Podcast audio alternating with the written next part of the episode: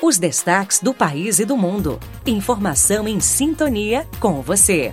Boletim Signes Brasil. Sexta-feira, 1 de setembro de 2023.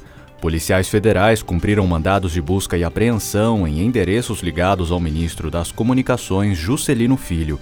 Um dos alvos é a irmã de Juscelino, a prefeita da cidade de Vitorino Freire, no Maranhão, Luana Rezende.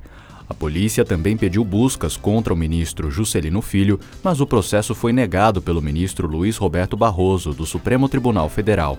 As investigações apuram obras da construtora Construservice contratadas pela Codevasf e que teriam sido pagas com dinheiro de emendas parlamentares supostamente enviadas pelo ministro Juscelino Filho. O IBGE divulgou no começo da manhã de hoje os números oficiais do PIB do segundo trimestre. No período, a economia brasileira registrou avanço de 0,9% na comparação com os primeiros três meses do ano. O desempenho foi favorecido pelos setores do comércio e dos serviços. O resultado confirma uma desaceleração em relação ao primeiro trimestre, quando o aumento foi de 1,8%.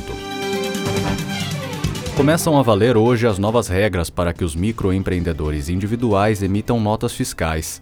Agora, os MEIs de todo o país deverão, obrigatoriamente, emitir o documento por meio da plataforma unificada do sistema gov.br e não mais em sistemas de prefeituras municipais. O Sebrae disponibilizou um tutorial para que os MEIs aprendam a utilizar a nova ferramenta. O material pode ser acessado pela internet no endereço www.sebrae.com.br. Kevin Camada, da Rádio Brasil Campinas, para Signes Brasil. Boletim Signes Brasil.